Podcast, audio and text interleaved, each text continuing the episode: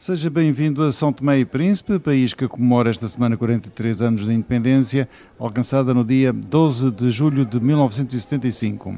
Vai ser uma semana repleta de eventos a recordar os dias da independência, que daremos conta aqui na RDP, mas hoje ouviram as atenções para as mulheres são tomenses e para um livro em particular. Mulheres de São Tomé e Príncipe, da jornalista e escritora portuguesa Ana Cristina Pereira e do fotógrafo são tomense Dário Paraíso.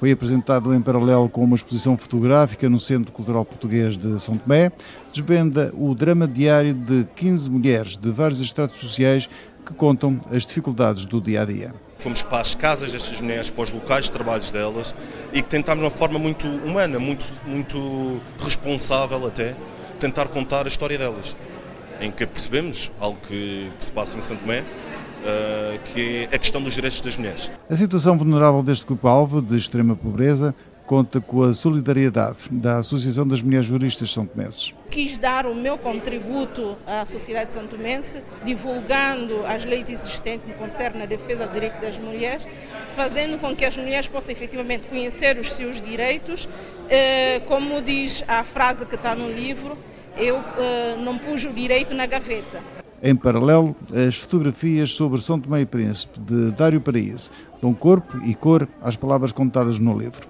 A iniciativa é um alerta para o drama diário das mulheres são em pleno século XXI, nas palavras do embaixador de Portugal, Luís Gaspar da Silva.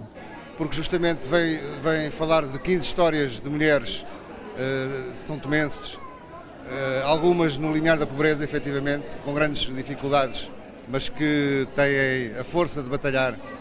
Eh, e é essa força que é muito, muito tocante.